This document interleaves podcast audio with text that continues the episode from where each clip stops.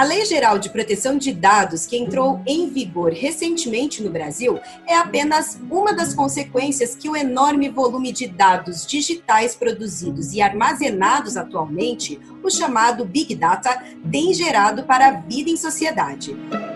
Quando você cria uma conta no Google no seu smartphone, por exemplo, na maioria das vezes, sem saber, você permite que a empresa supervisione uma enorme quantidade de informações sobre você, que você gosta, curte, compra, busca e outras coisas mais. Esses dados coletados automaticamente por sofisticados programas de computador são hoje peça fundamental do capitalismo. E é por isso que a forma como as empresas utilizam as informações que cedemos para podermos transitar num mundo cada vez mais digital está no centro do debate. Afinal, quais os verdadeiros perigos envolvidos nessa complexa engrenagem de vigilância dos nossos hábitos, comportamentos, preferências políticas e culturais? e de que maneira nós podemos nos proteger desses perigos sem abrir mão dos inegáveis benefícios que esse mundo cada vez mais digital nos oferece. Para discutir esse assunto com a gente, temos como convidados uma dupla de cientistas sociais. Rafael Evangelista, pesquisador do Laboratório de Estudos Avançados em Jornalismo da Unicamp, o Labjor, e o professor Diego Vicentim, da Faculdade de Ciências Aplicadas em Limeira, que também é professor no Labjor. Ambos fazem parte da rede latino-americana de estudos sobre vigilância, tecnologia e sociedade, a LAVITS, que tem como objetivo reunir pesquisadores, ativistas e artistas de diversos países da região que trabalham com esses temas. Rafael, Diego, muito obrigada pela participação de vocês. É, queria abrir nossa discussão perguntando aí para vocês dois: é possível pensar nesse contexto que eu tentei introduzir, é, sem cair num certo maniqueísmo em relação ao impacto da tecnologia sobre a humanidade? Como é que vocês têm buscado refletir sobre essas questões? Bom, eu acho que um ponto é, eu acho que é entender como é que essas coisas se misturam, na verdade, com, é, com lógicas e com práticas que já são é, norma na sociedade. Então, por exemplo, quando se fala é, em capitalismo de vigilância, a gente está falando de mais um momento do é, capitalismo.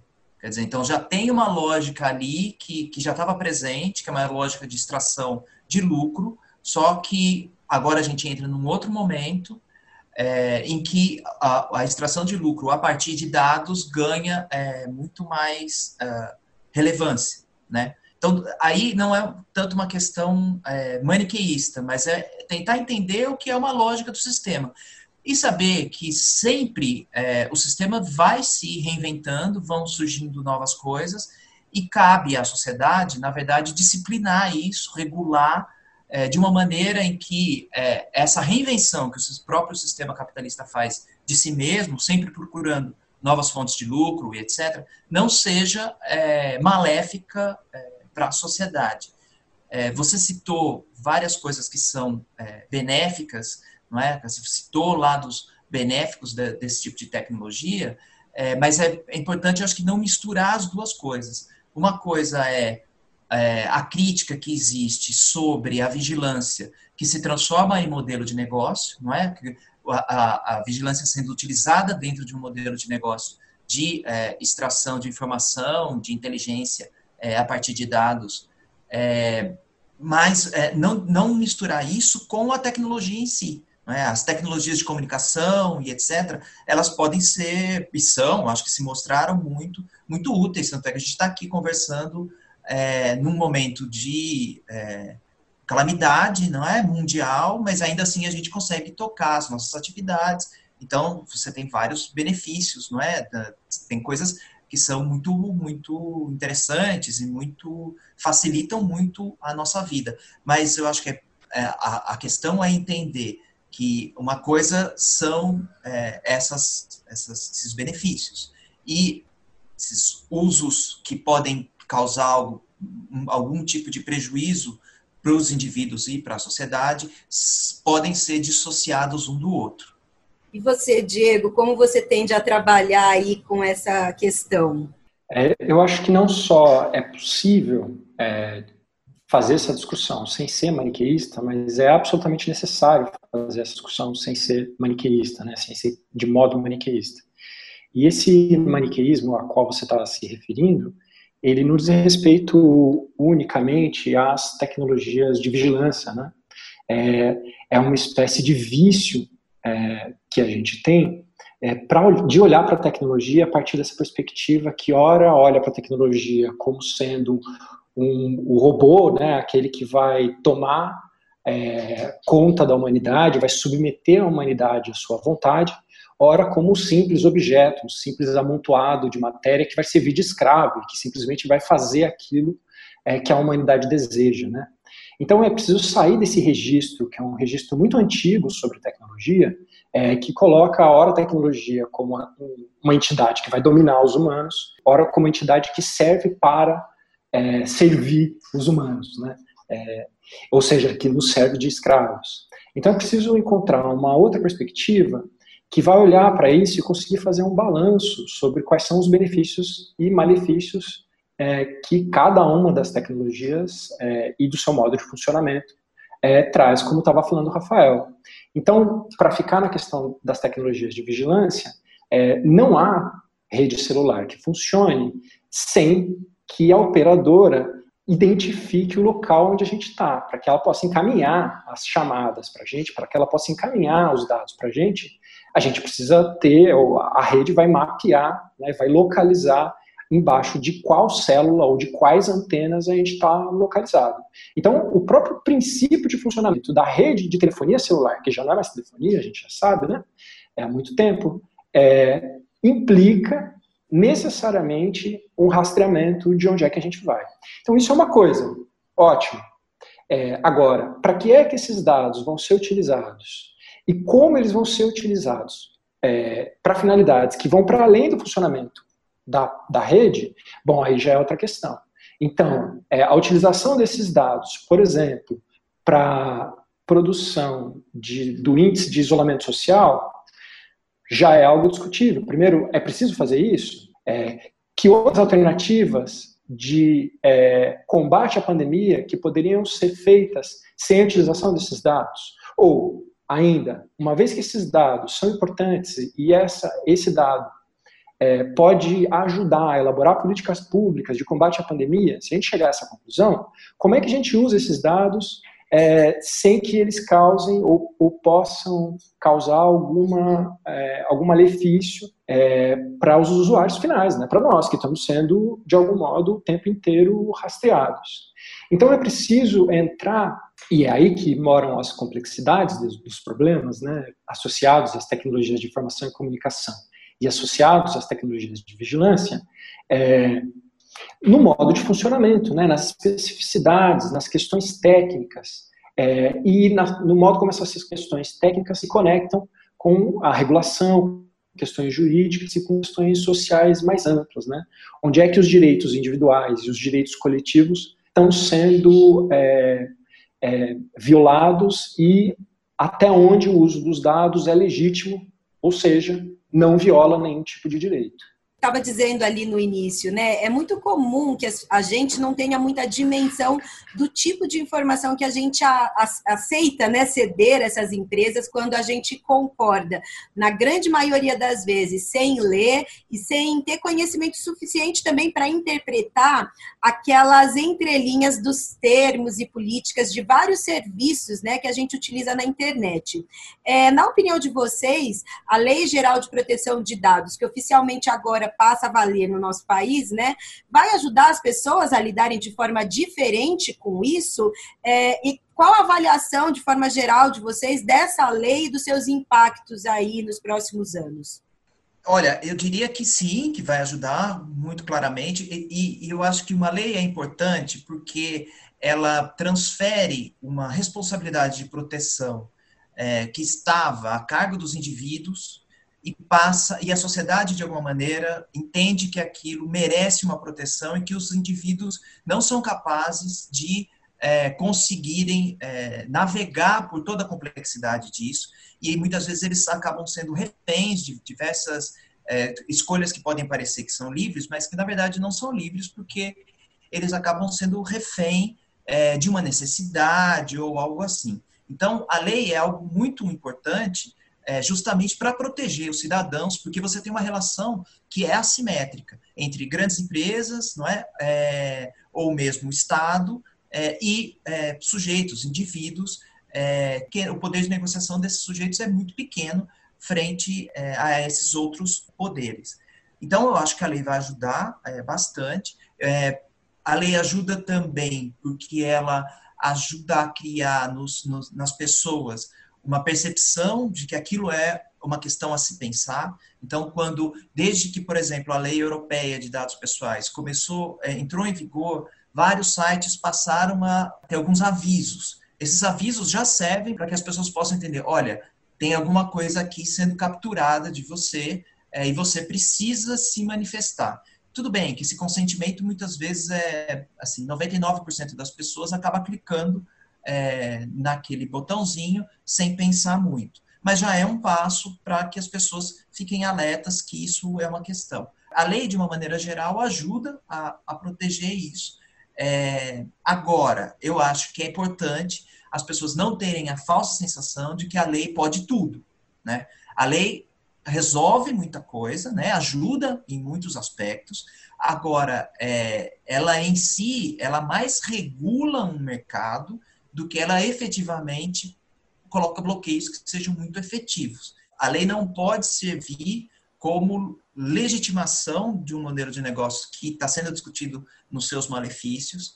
É, ela tem que ser um primeiro passo, na verdade, para a gente tentar domar um pouco, produzir um pouco de justiça é, em cima desse, desse, dessas práticas né, de, de uso dos dados? A minha resposta vai na mesma direção da, do Rafael, que é de que a lei ajuda.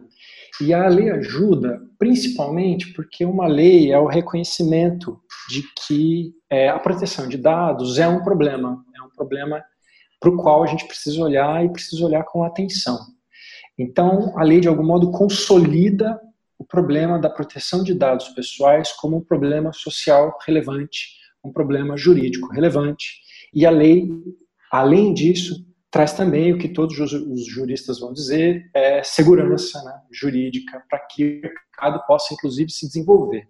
Então, é, para aqueles que consideram que a lei vem para regular o mercado e para atrapalhar o desenvolvimento do livre mercado, muito ao contrário, boa parte dos empresários que, que vão é, é, que vão atuar nesse mercado, né, no mercado é, de extração, análise é, de dados pessoais, na verdade estavam esperando que essa lei fosse é, promulgada e entrasse em vigor é, para que isso desse um mínimo de segurança jurídica para que eles pudessem funcionar.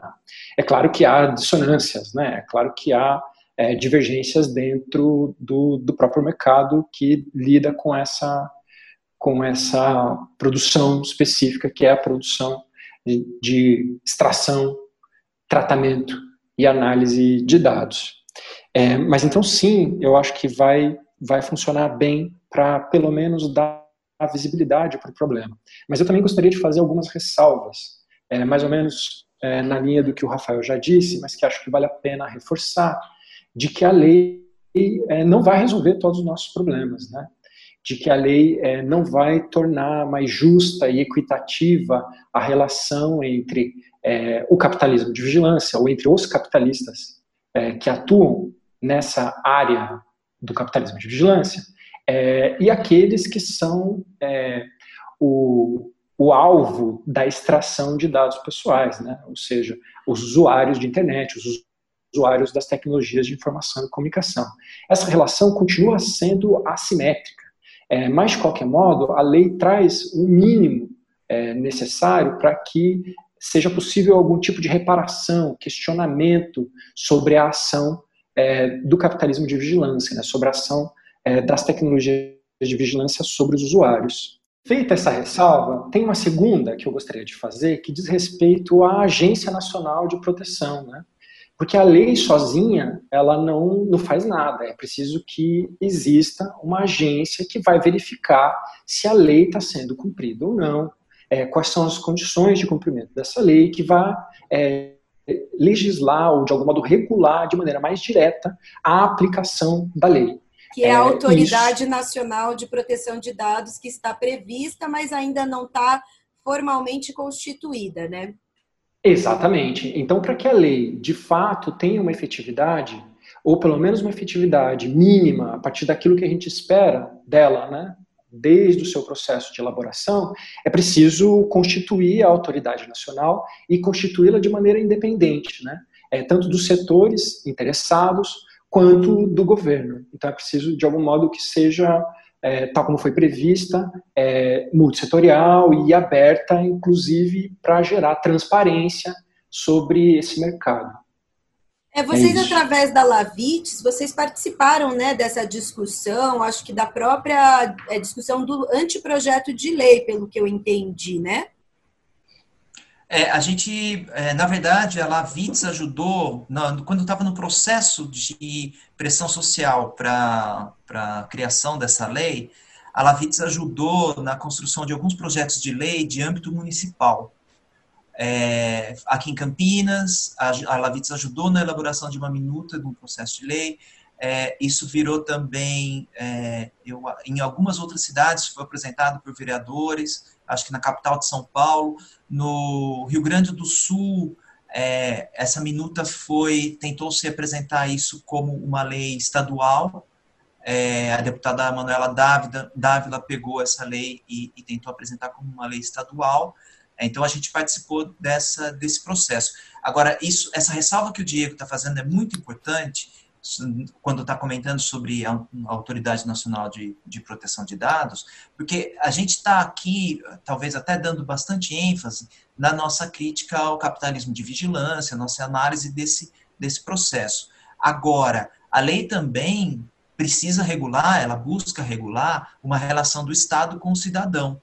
E do jeito que a, Autoridade Nacional está sendo prevista, ela vai estar tá ligada diretamente ao Poder Executivo isso afeta demais a independência dessa autoridade, é, porque ela cabe a ela regular também as ações do, do Poder Executivo. E a gente está tendo um, uma, um tipo de uma falta de preocupação é, do governo federal com relação aos problemas éticos e de implicações democráticas sobre a junção de bases de dados é, de informação sobre cidadãos. Então, o governo está fazendo um movimento muito forte de junção de diversas bases de dados é, que fazem com que você tenha uma autoridade central que conheça é, o cidadão quase que por completo.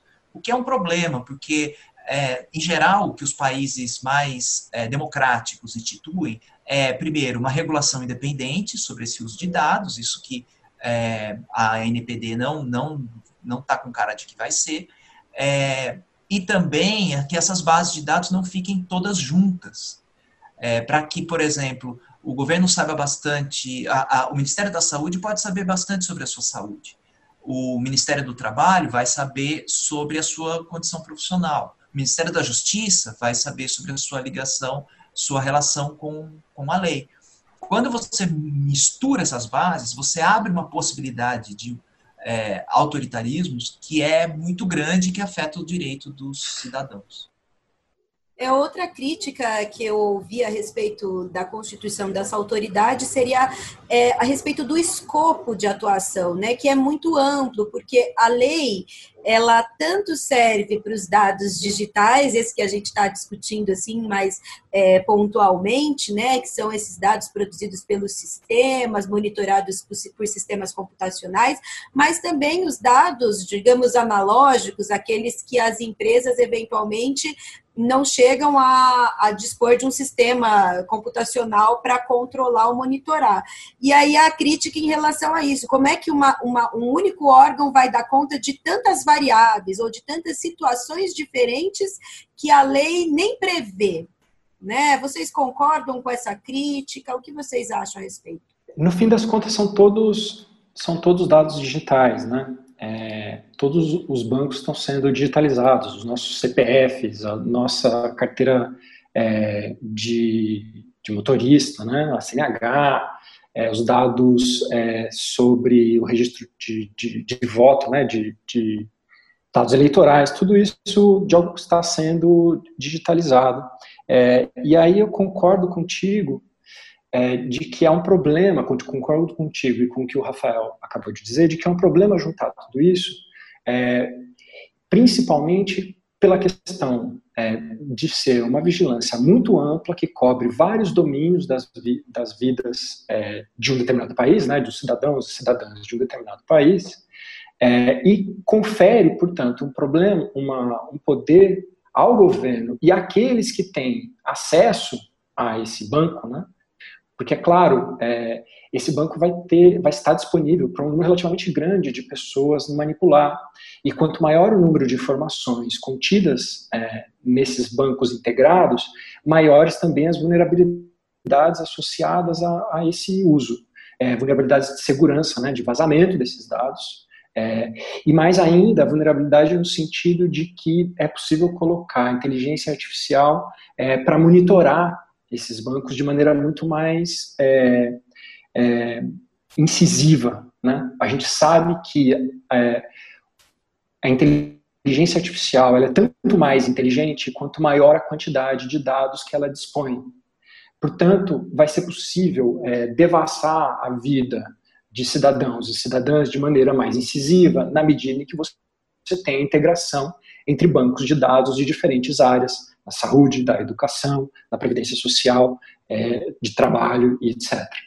Ou seja, é muito mais preocupante do que a gente possa imaginar de início, né? Que vá somente afetar uma determinada área da sua vida, mas esse potencial todo. É, o fato desses dados eles terem um valor nesse mercado, né? É, que é um valor apenas no seu conjunto. Esses dados não valem nada individualmente, né? Se eu quiser vender os meus dados para alguma empresa, ninguém vai querer comprar. Agora, elas estão muito interessadas, na verdade, nesse conjunto massivo de dados que permitem aí prever comportamentos de consumo de grandes populações, né? de, gran, de, de grandes grupos sociais vamos dizer assim. O que, que vocês pensam a respeito disso e se ela afeta mais coletivamente né, o, o, o potencial dela de intervir nas nossas vidas? É mais em âmbito coletivo do que individual? A proteção que a gente pode, né? É, prover a nós mesmos também é por essa via, a gente vai conseguir é, tomar é, medidas aí coletivas para se proteger melhor, melhor contra os possíveis descaminhos aí que podem ser feitos com os nossos dados? É, eu diria que são os dois, né? Você tem efeitos que são individuais e efeitos que são é, coletivos.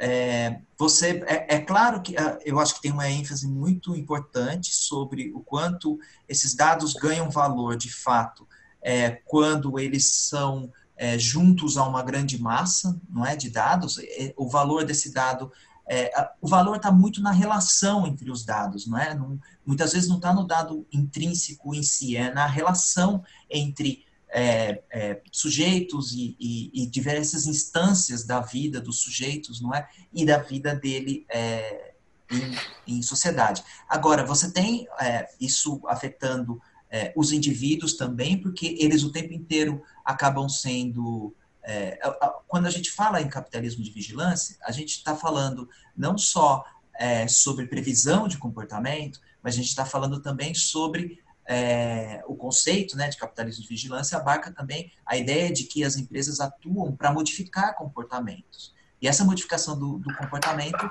acaba afetando os, os sujeitos nesse nível é, né, é, individual, em que eles são o tempo inteiro mobilizados é, para ou na sua atenção, ou no seu interesse de consumo, etc. É, agora, é claro, o grande valor está é, em entender você como alguém que pertence é, à sociedade, não é? Nas suas relações. Você também, quando tem suas relações de consumo, essas relações de consumo não são, por mais que a gente imagine que a gente compra as coisas por necessidade, uma necessidade muito imediata, por sobrevivência, etc. Na verdade, nas suas decisões de compra, Então, coisas que são muito sociais, né? Então, você às vezes resolve pagar mais por alguma coisa porque tem uma cor que está mais na moda, é, ou você acaba sendo instigado a fazer alguma coisa porque seus amigos estão é, fazendo. Quer dizer, então, esse valor é, é, é um valor é, social, é muito mais social, não é? Do que individual. E as, as capacidades de mudança de comportamento também, eu acho que elas afetam os indivíduos, mas elas afetam também o conjunto da sociedade, né? Que acaba sendo é, levada a fazer determinadas coisas ou pensar determinadas coisas, dado que é, você está lidando sempre com é, tecnologias não é, que buscam capturar sua atenção, te mobilizar e etc. Tem uma coisa interessante aí na sua questão que é que tem a ver de algum modo com a pergunta que você colocou lá no começo sobre o maniqueísmo, né? É, preciso, é possível olhar para as tecnologias de comunicação e, e, e tratamento de dados de maneira a escapar do maniqueísmo? E aí, de novo, eu acho que a gente tem que olhar para esse problema escapando de uma certa dicotomia entre indivíduo e sociedade, né, entre problemas individuais e problemas coletivos. É, e é, mas é muito comum que a gente faça isso. É, frequentemente, quando estou falando sobre esse tema em sala de aula, sobre o tema de vigilância em sala de aula, é, alguns alunos colocam a questão de professor, mas quem sou eu na fila do pão da vigilância, né? Aqui, a quem interessa é, olhar o que eu estou fazendo, assim? É, de fato, não há muita. Minha vida não é tão interessante assim é, para que eu esteja sendo vigiado, para que essa vigilância me cause problemas é, imediatos. E aí, na verdade, é, eu considero que esse é um, problema mal formulado, né? justamente porque ignora é, que o tratamento de dados em grande quantidade vai influenciar na sua vida em pequenas coisas, mas mais do que tudo, vai influenciar é, no modo de organização coletiva é que é, reflete na vida das pessoas individualmente.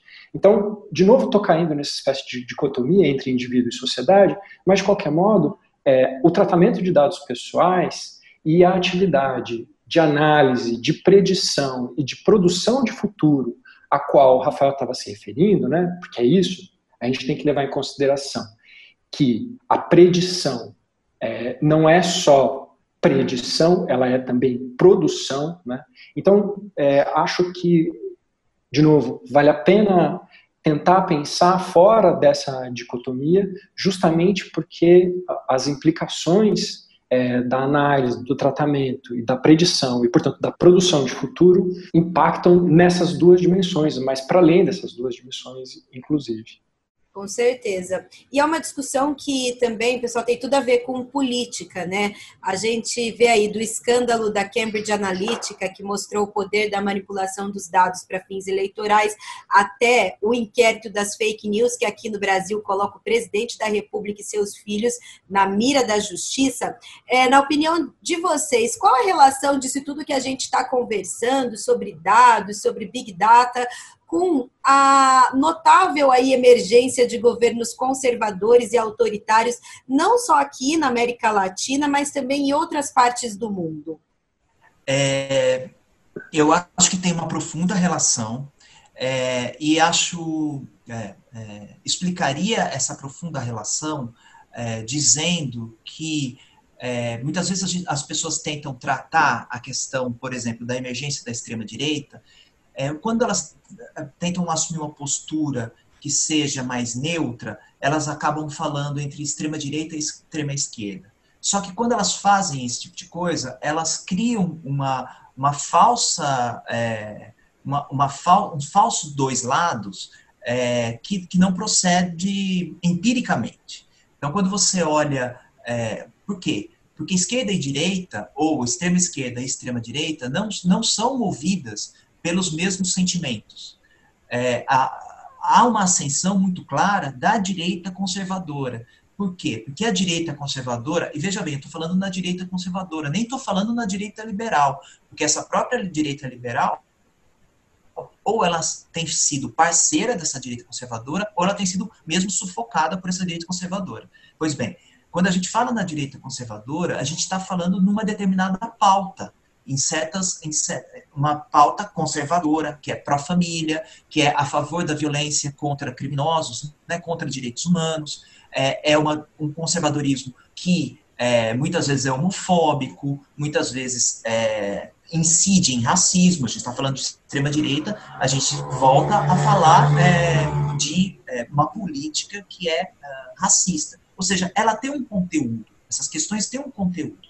E o modo como as plataformas mobilizam a audiência por atenção é na régua mais baixa possível. É como se fosse a televisão apelativa. Então, a gente já tinha essa tradição de uma TV apelativa, né? Programas de policial, é, é, programas policiais que exploravam é, ou incentivavam é, violação de direitos humanos, batiam palma para isso. Então, o que você tem é, na verdade, essa direita renovada é, se aproveitando dessa, dessa, dessa característica das plataformas e casando sua pauta com isso. Então, explorando um sensacionalismo a partir é, de uma produção midiática nessas plataformas. Eu venho é, estudando desde 2018, eu faço acompanhamento de grupos de WhatsApp da extrema-direita. O conteúdo ali é muito parecido com o de um programa policial de mais baixo nível que a gente tem ou tinha é, na televisão. É, e isso é adicionado ainda a algumas outras coisas que caracterizam, eu acho que esse, é, é, é esses conteúdos é, ali, mas você tem uma proximidade bastante grande. então, eu acho que tem é, uma falsa, essa é uma uma falsa oposição. E acho que, é, de fato, é, o que aconteceu foi um casamento entre esses dois interesses. É, entre as plataformas que são agnósticas para o conteúdo, digamos assim, que elas estão interessadas é em audiência, elas não estão preocupadas, elas não são cobradas com relação à qualidade do que está lá, ou elas só muito recentemente têm sido cobradas, porque elas sempre mantiveram uma postura de que, ah, eu sou um ente neutro, eu não, é, não sou eu que estou postando esses conteúdos, são os usuários. Agora, as plataformas, como elas buscam cada vez mais por atenção dos seus usuários, elas colocam seus algoritmos selecionando aquilo que pode ser o mais apelativo, fazendo uma, uma editorialização, mais apelativo para é, essa audiência, justamente para causar é, o chamado engajamento, quer dizer, a pessoa ficar bastante tempo ali, é, eventualmente respondendo a questões, compartilhando com outros amigos, mostrando é, e tentando chocar é, outras pessoas. Então, eu acho que tem uma relação é, forte é, dessa, dessa ascensão.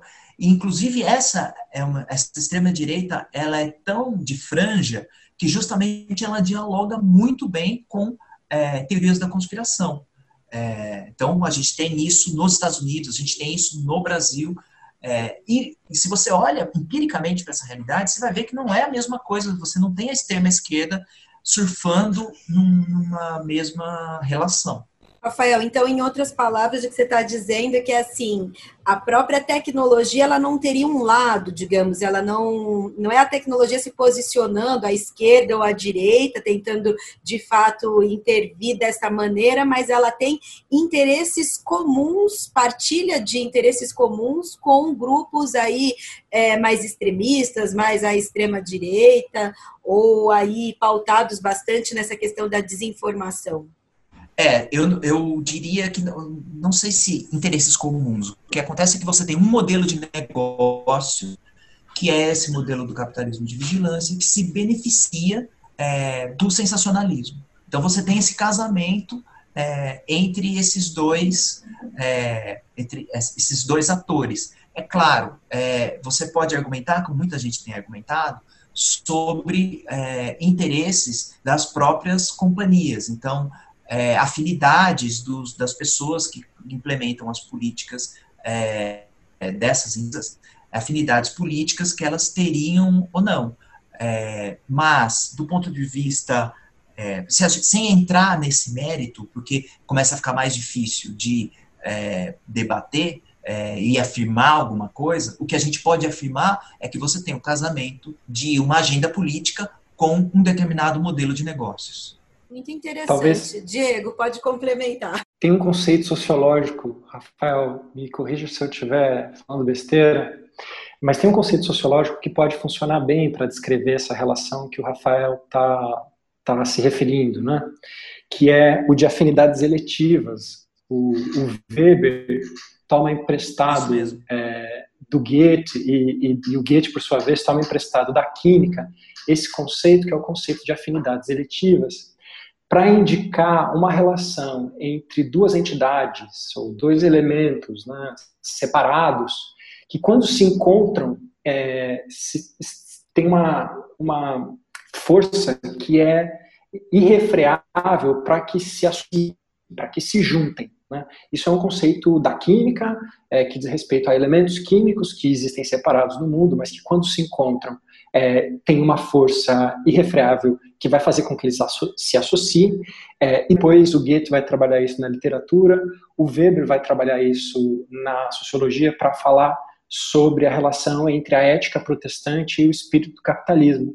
E, de algum modo, o que o Rafael está descrevendo é uma espécie de afinidade eletiva entre o discurso apelativo e sensacionalista é, da direita conservadora é, e a necessidade de produzir engajamento, de produzir, a, é, de capturar a atenção do usuário. Né? Então, de novo, é, todo o modelo de negócio baseado no capitalismo de vigilância tem como seu principal requisito capturar a atenção e o tempo né, é, do usuário. Um, um escritor de ficção científica vai dizer que ele tem um, tem um capítulo interessantíssimo chamado O Amante, é, num livro é, que, se, que se chama Tomorrow Now, né, o, o, Amanhã Agora, o nome dele é Bruce Sterling, e quando ele vai falar sobre esses nossos gadgets, né, sobre o telefone celular especificamente, mas não só ele, todos esses objetos eletrônicos que nos cercam, ele nomeia o capítulo como sendo o amante. E aí ele diz assim, basicamente o que esses objetos querem é sua atenção, são seus afetos, seu amor, o seu tempo, né? Ele quer, ele quer, ele te ama, ele tem essa relação que é de atração em relação a você e basicamente o que ele quer é te capturar é, o seu tempo e o seu sua capacidade cognitiva, né? Ele vai chamar de brain power. É, então, levando em consideração que a lógica das tecnologias de informação e comunicação, especialmente das redes sociais, é de capturar o seu tempo e a sua capacidade cognitiva. E aí eu acho que faltou o Stanley mencionar os afetos. É, e levando em consideração que esse discurso apelativo também tem essa capacidade, o discurso apelativo da direita conservadora também tem essa capacidade, você tem aí um casamento, que é esse que o Rafael está descrevendo, é, que é inevitável. Né? São, é uma, são afinidades eletivas que fazem com que haja uma junção inescapável é, e uma associação de reforço mútuo entre as plataformas, as grandes plataformas, é, e aí menciono nominalmente YouTube, Facebook, né, todas as outras que a gente conhece muito bem, é, e a direita conservadora.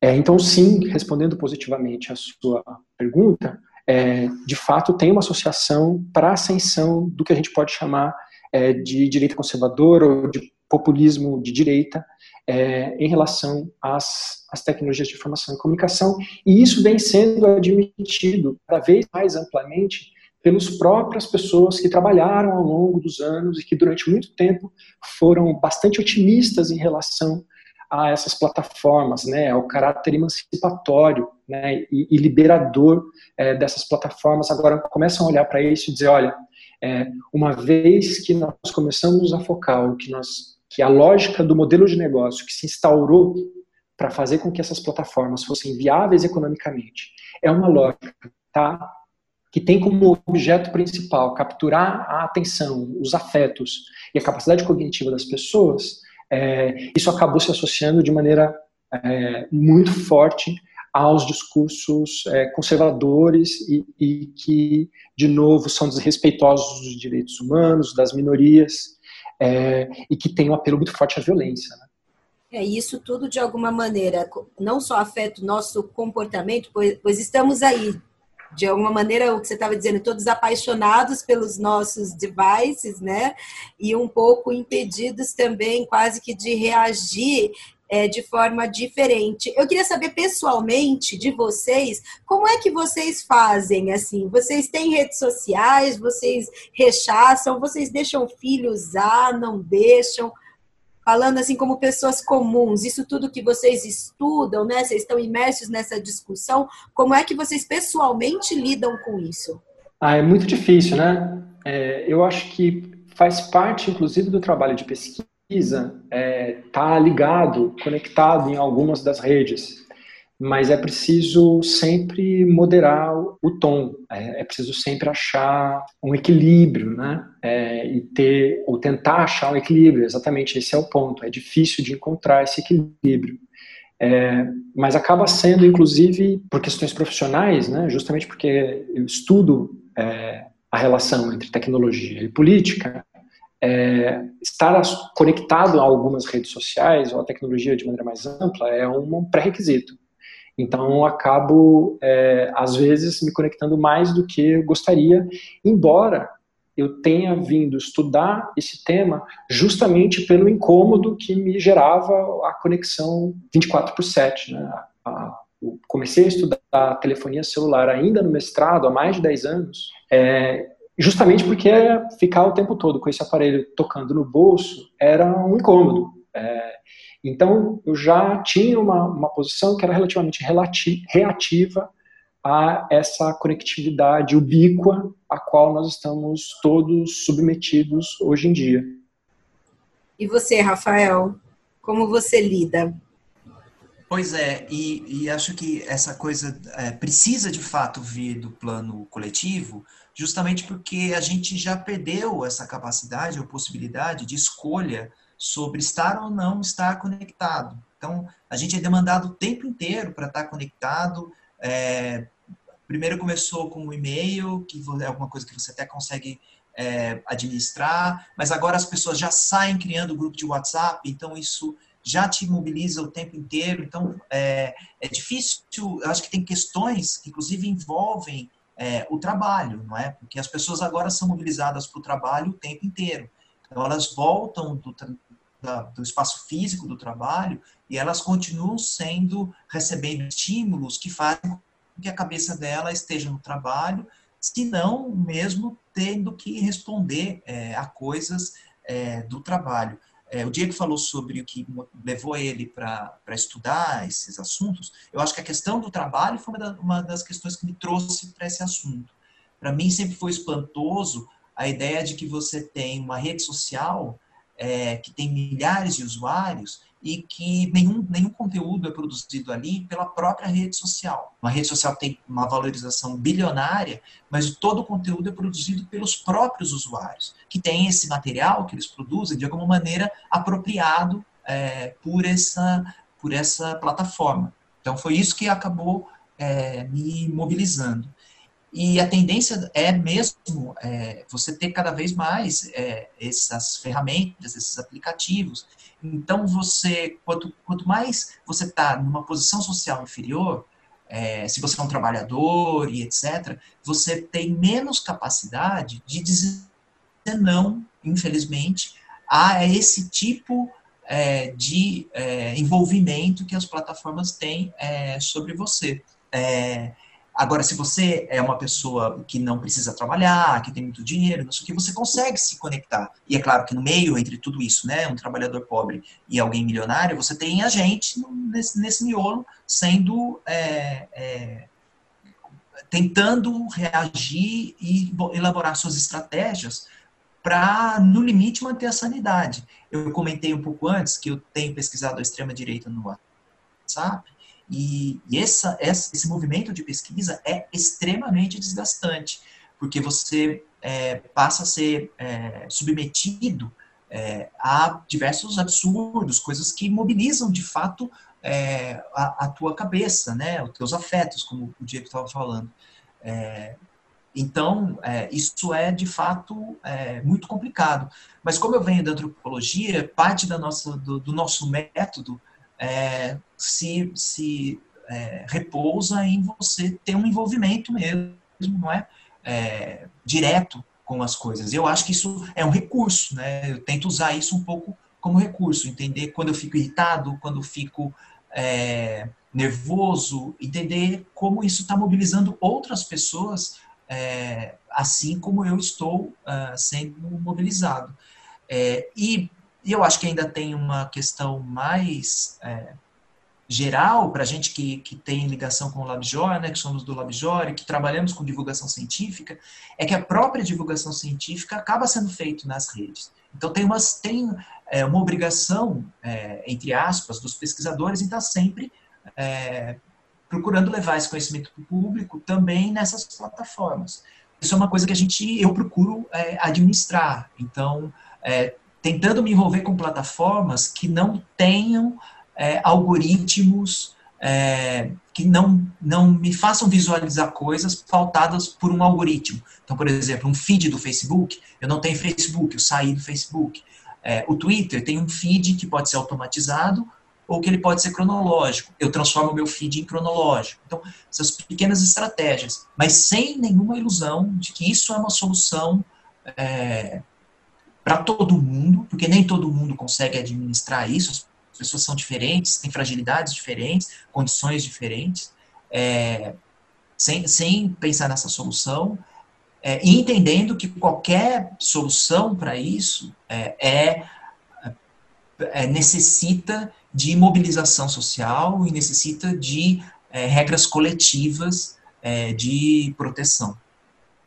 Para a gente finalizar, então, eu queria que vocês falassem um pouco mais é, sobre o trabalho da Lavitz, principalmente sobre os estudos e publicações que vocês têm feito nessa série sobre a Covid-19. Então, essa, essa proposta da Lavitz surgiu exatamente, eu acho que, de uma perspectiva de que a, a pandemia passou a acelerar diversas tendências que já estavam latentes mas de crescimento de tecnologias de vigilância. Então, de uma hora para outra, a gente se viu num mundo em que as tecnologias de informação e aplicativos e etc. não são mais só alguma coisa acessória ou complementar, mas se tornou essencial para continuar um tipo de normalidade.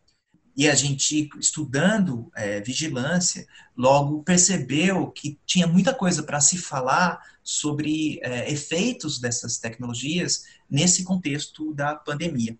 Como eu já vinha, da minha parte, como eu já vinha acompanhando grupos de, é, da extrema-direita no WhatsApp, tentando grupos de política especificamente, é, eu fiz algo junto com o meu colega, é, professor da UFRJ, Bruno Cardoso, a gente escreveu um texto é, falando sobre é, como é que as informações sobre a doença estavam circulando é, nas, nesses grupos de discussão política, grupos que o Bruno também acompanha, grupos diferentes, né, que, que nós acompanhamos.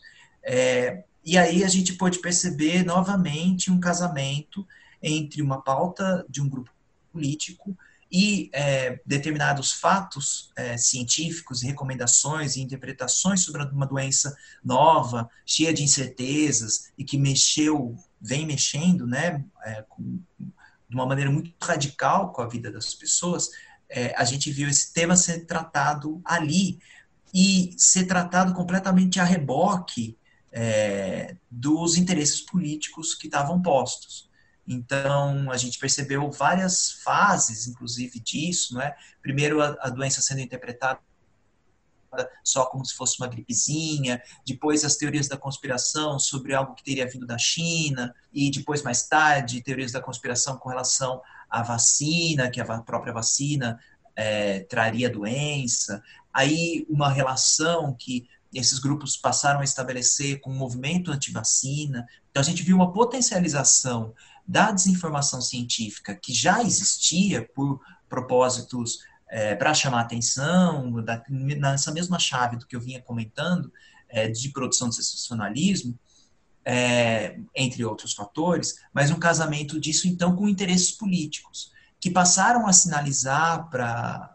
passaram a produzir desinformação, mas também, eu acho que isso é uma parte importante, a gente entendendo como esses lugares de espalhamento é, de notícias falsas, que são esses grupos de é, WhatsApp, é, como esse, esse, essa, essa força de espalhamento foi um sinal para os produtores de desinformação de que ali, é, de que pauta seguir e que ali eles teriam um lugar de ver seus links espalhados. Então a gente percebeu também que alguns canais que produziam informação política para a extrema direita passaram a produzir desinformação científica, porque essa desinformação científica interessava para essa pauta política e é, essa desinformação ia circular bastante e também é, gerar lucros para esses é, produtores autônomos, não é? E eu acho que isso fala bastante sobre é, sobre essa relação, não é? é e sobre uma, um certo desprezo de certos grupos com relação ao que é verdadeiro, o que é falso, é, e tudo sendo é, tratado a reboque é, dos seus interesses políticos. E talvez até sinalizando quanto é, muitas vezes você pode imaginar, né, ah, eu não estou em nenhum desses grupos, eu não sou afetado e tal, mas na verdade é, esses grupos é, têm uma penetração importante e os conteúdos que circulam ali é, acabam se espalhando para outros lugares da rede. Então, muitas vezes, é, um parente seu, alguém que você confia, passa a receber essa informação de alguém que faz parte desses grupos e, e, essa desinformação acaba tendo um prejuízo social muito grande, porque é uma questão de saúde pública. Muito bom.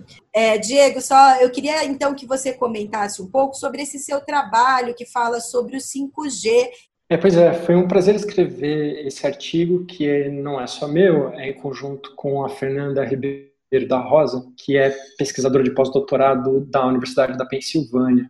E foi um prazer a gente escrever esse artigo para a série Lavites Covid também para a revista Consciência, saiu publicado nos dois lugares, é, justamente porque eu, eu, já tenho um certo histórico estudando as redes de telefonia celular, né, o mestrado e o doutorado foi nessa direção, é, e isso se juntava de maneira bastante interessante com outro tema, que é o tema das fake news. O 5G é, é vítima, é, de algum modo, é, de uma de uma série que aparentemente é orquestrada de disseminação de fake news, de desinformação, sobre os efeitos do 5G sobre a saúde, associando as redes 5G que estão começando a ser instaladas em alguns lugares da Europa e também, claro, ainda antes da Europa, na China, é, a, a epidemia, a pandemia de Covid-19.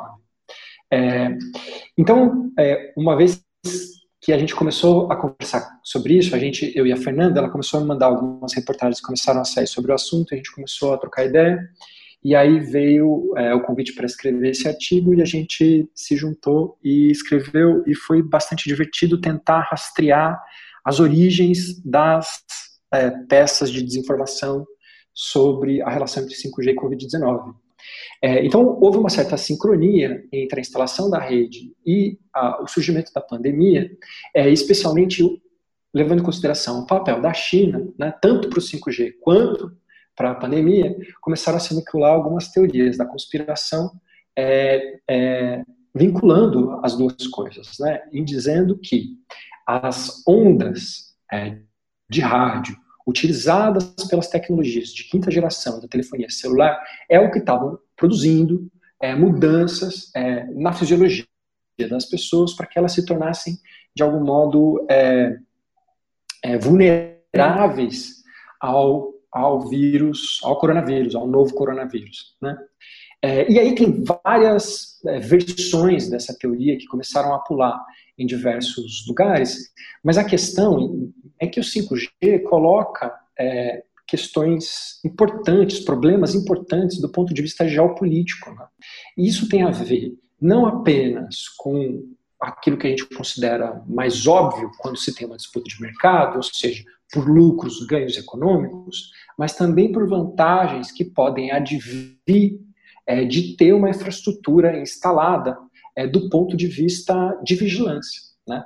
Então, a principal acusação que é feita pelo governo Trump à tecnologia chinesa é de que a tecnologia chinesa do 5G vai ser utilizada é, para a vigilância de cidadãos e principalmente é, para o controle, para o possível controle é, e sabotagem de infraestruturas críticas nas cidades, como, por exemplo, carros autônomos. Né? O 5G está associado de maneira ampla àquilo que vem sendo chamado de quarta revolução industrial, que, a meu ver, é uma espécie de aprofundamento de tendências que já estão colocadas, ao menos desde a, a década de 70, do final da década de 70, é, começo da década de 80, né? aquilo que a gente chama de terceira revolução industrial, que está associada à revolução microeletrônica. É, então, essa, de qualquer modo, essa quarta revolução industrial promete entregar algumas coisas. Entre elas, é, os carros autônomos, as cidades inteligentes, né? a utilização de inteligência artificial em tempo real. Né? E para que isso aconteça, é preciso ter é, transmissão de dados em banda larga de maneira móvel, né? sem fios. É, e é claro, se você tem essa infraestrutura controlando, por sua vez, outras infraestruturas que são críticas, importantíssimas, e aí estou falando de é, carros autônomos, mas não se limita aos carros autônomos, né? É, plantas de, de, produção de energia, né? É, hidrelétricas, ou mesmo é, outras infraestruturas é, desse mesmo nível de complexidade vão poder ser controladas à distância, digamos assim, ou vão poder ser controladas por meio dessa infraestrutura, que vai ser base para isso, de novo, que está sendo chamado de quarta revolução industrial. Então é um conflito geopolítico importante do ponto de vista do controle da infraestrutura que vai servir de base para o próximo estágio do capitalismo, para aquilo que está sendo projetado para o capitalismo, especialmente para o capitalismo comandado pelas tecnologias de informação e comunicação. E do mesmo modo como a gente estava falando que a utilização de dados pessoais funciona para predição de comportamento, e essa predição não é apenas predição, mas é produção de futuro, é antecipação de futuro. Essa projeção que está sendo feita para a quarta revolução industrial é também ela uma projeção, uma produção de futuro, né? Então você planeja para implementar e aí há uma disputa sobre o modo como essa implementação vai ser feita. E a rede de fake news que está sendo, que foi mobilizada e ainda está sendo mobilizada sobre o 5G entra dentro desse contexto mais amplo.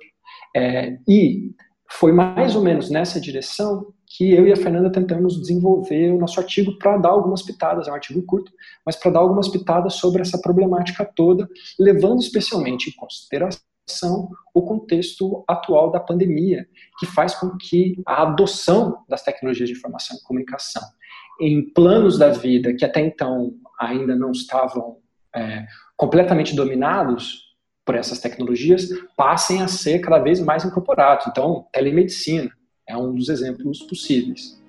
É, e aí, de novo, a tecnologia 5G vai ser importantíssima para que esse processo continue e se acelere. Rafael, Diego, é, infelizmente a gente vai ter que ficar por aqui. Queria agradecer novamente pela participação de vocês, porque é um assunto não só muito importante, mas também muito instigante para todos nós, que daria muitos e muitos programas. Então, eu espero aí que a gente possa voltar é, a se falar em breve. A gente que agradece a oportunidade de conversar sobre isso e e o tempo para a gente falar com calma sobre essas coisas que são bastante complexas. E ter aqui o, o Diego junto facilita a coisa, é um, é um prazer aqui. Valeu, eu que agradeço, gente. Foi muito bom papear com vocês sobre esses assuntos todos. Muito bom para você que nos acompanhou até aqui, deixo um convite. Vá até o portal da Unicamp e confira os outros materiais que a gente preparou sobre esse assunto. Lá você vai encontrar entrevistas com outros especialistas que vão te ajudar a entender e pensar sobre os diferentes aspectos que envolvem a Lei Geral de Proteção de Dados e, principalmente, seus impactos sobre a educação e a ciência.